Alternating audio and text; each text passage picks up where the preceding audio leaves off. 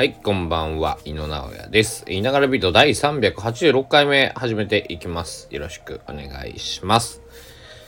というわけで、えー、2022年11月7日の23時18分です。皆様いかがお過ごしでしょうか？えー、高松も、えー、今日は曇りかな？まあ、曇りだって。えー、曇りでございました。えー、天気の報告です。えーだいぶ寒くなってきたって言おうと思ったんですけど、えー、5日ぶりの収録なんですけど、5日前そう変わらないなと思ってね、えー、こんな風に思うんですけども、えー、この5日の間で、えー、僕は、あのこのまあ土日ですね、えっと、5日、6日、えー、ライブに行ってきました。音楽のライブに行ってまいりまして、11月5日は兵庫県、西宮市阪神甲子園球場まで足を伸ばしましてあいみょんさんの、えー、弾き語りライブですね「サーチライト」と、えー、銘打たれた、えー、ライブに行ってまいりました。あいみょんさん27歳かな？今。えー、で兵庫県西宮市出身で甲子園の本当近くで育ったと、えー、本人も MC でおっしゃっておりましたけども、え故郷錦を飾るそんな、えー、ライブで。うん。なんというかえー、まあ、3時間ぐらいあって全19曲のパフォーマンスだったんですけど、えー、あいみょんさんの僕は熱心なリスナーかと決してそうでなく、えー、ごめんなさいちゃんとこのこれまであいみょん聞いてこなかったですね。えー、けどこう実は、えっと、2015年の12月に、えー、高知の、えー、シンパシーっていうバンドがね、えー、あいみょんさんがままだインディーズだったのかなどっちは。えー、インディーズかメジャーになるかぐらいのところで、えー、あいみょんさん自主企画にね、えー、シンパシーを呼ばれていて、シンパシー経由で僕あいみょんさんを知ってまああの関西出身で、まあ、変わった名前のねシンガーソングライターがいるなね思っていて、まあ、関西のシンガーソングライターというのは僕は、えー、大柴弘樹さんや、えー、井上康雄バーガーさん田室理恵さん、えー、門脇サラスさんとかそういう名前が浮かぶんだけども門脇サラスさんは当時は、えー、2015年はまだ活動してなかったというか僕は知らなかったと思うんだけどもえー、まあすごくこうなんだろうな。生かしたかっこいい、えー、シンガーソングライターたくさん関西っているんですけど。また関西から新たなシンガーソングライターが、えー、出てきたななんて思って。あと、まあ、最初の頃ね、えー、あいみょんさんがこうなんだその有線とかね流れてきた僕は最初に阿部真央さんかと思ってね、えー、声がすごい似てて、えー、安倍真央新曲出したんが久しぶり一時流れてなかったなって思ったら安倍真央さんじゃなくてあいみょん。あこれがあのあいみょんなのかと思ったのが2016年とか7年とかそうぐらいのかな。それがねマリーゴールドとかでね、えー一躍有名紅白歌手ということで。まあえー、でなぜ今回ライブに行ったかというと、えー、僕は尾崎豊が大好きなんですけど、えー、尾崎豊が19歳の時に、えー、大阪球場今は亡きね大阪球場で、えー、スタジアスタジアムライブをやってます。でそれを見たよっていう方にここ1年の間2回2人ね、えー、出会うことができて当時のことを聞いてたんですけど、えー、すごかったと。でシンガーソングライターが、えー、やっぱスタジアムでライブをするってなかなかないことなんですね。えー、なのでそのそこにね僕もそのなんだ同時代を生きる同世代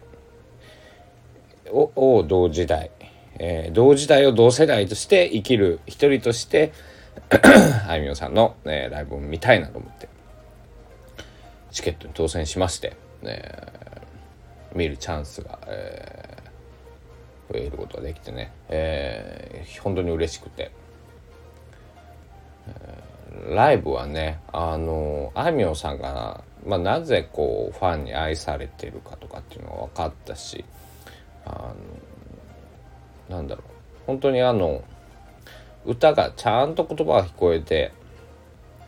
こうほんとストレートですよね。うん、あのなんかこうこうかっこつけたりとかなんかしなくて素のこう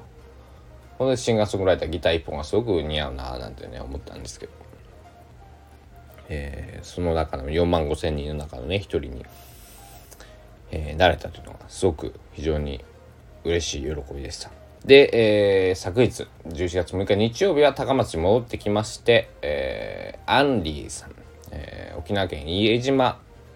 出身のね、えー、25歳のシンガーソングライターです。えー、彼女も、えー、彼女知ったのは、まあ、沖縄の美ら海水族館に行った時です。美ら海水族館のこう入っていたら目の前に見える島。丸くて、えー、島の真ん中がちょっともっこりこう山、あのー、になっているね。あのベッカムヘアみたいにね、えー、なっている島が伊江島。人口4,000人の、えー、島なんですけどもそこからそこ出身のねシンガーソングライター。で、えー、アンリも、えー、なんだろう。カンジャムに出たりとかね、えー、いろいろ、えー、なんだろう。マスコミに出る機会も最近増えてたりとか。結構あの主題歌系とかねタイアップは結構多い、えー、ソングライターなんですけども、えー、僕が大好きでこの6月にもね高松に来てくれていてその時もその時はねあの完全弾き語りで、えー、今回はループペダルというループマシンっていうそのエフェクターこう自分でねギターとか声を重ねてあの生で録音して、えー、そのトラックの上でこう歌を歌っていくという、えー、そういう方法でね。まああの、日本人で有名どころだと、まあ、菅氏顔さんとかもね、え、ループマシンを使った、えー、パフォーマンスとかされてますし海外だったらエド・シーランさんとかね結構有名かなと思います。えー、ループマシーンってなんだろう、えまあ難しいんですね。難しいんだけれどもアンリーはもうその難しさ全く感じさせない。もうバンバントラックに、えー、音を重ねていって、えー、そこが出来上がるとほんと魚のようにと飛び跳ねながらね、えー、歌を歌う、えー、非常に、えー、もうすごい、えーもうねあのなんだろうな。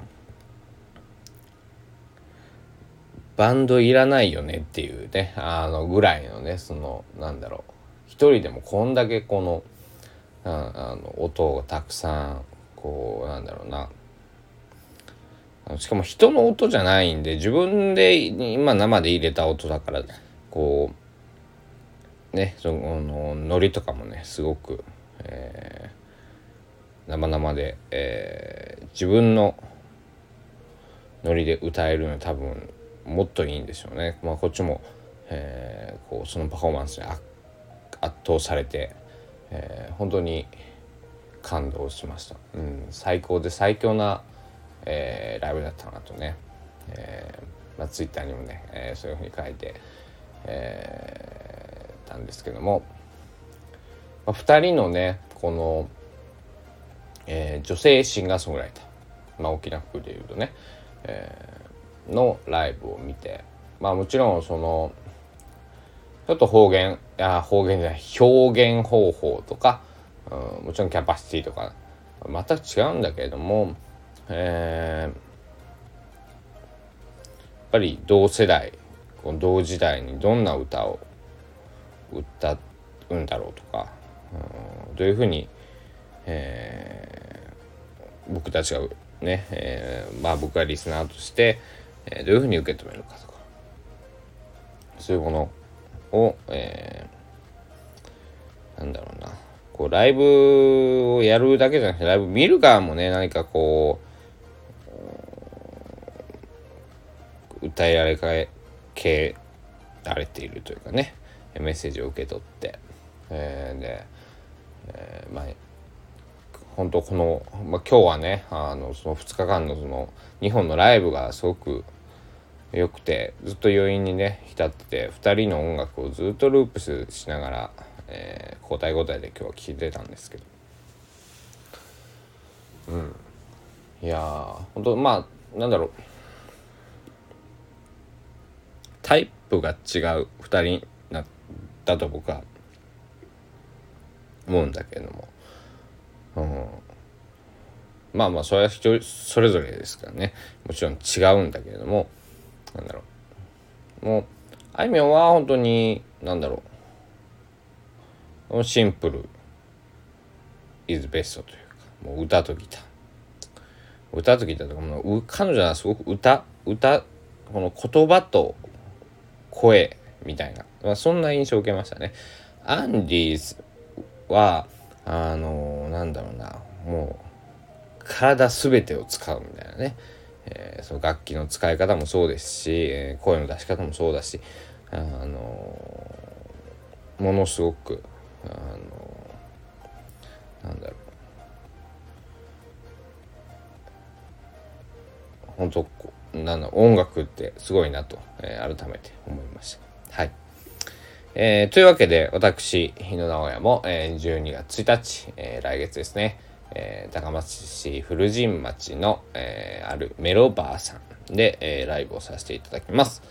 えー、20時オープンの20時15分、まあ、15分後ぐらいから、えーまあ、約1時間程度、えー、歌わせていただく予定です。え、入場無料、え、ワンドリンク注文だけね、え、お願いしたいなと思うんですけども、え、ライブを僕もやりますので、え、今聞いてくださってる方で、え香川県民の方とか、まあ、近隣県の方がいらっしゃったら、ぜひ、え、聞きに来てください。えー、このね、えー、2日間でパワーをもらったので、えー、僕も頑張って、ライブの準備をしていきたいと思っています。えまたね、あの、詳細の、あのライブレポートは、えノートで、ノートの SNS のノートの方に、え、あげようかなと思っておりますので、また、えー、そちらもお楽しみにしておいてください。というわけで今日はこの辺で、えー、おしまいにしたいと思います。皆さんもね、なんかライブ行ったりとか、なんか、えー、美術を見に行ったり、アート見に行ったり、うん、ね、いろいろ、えー、結構、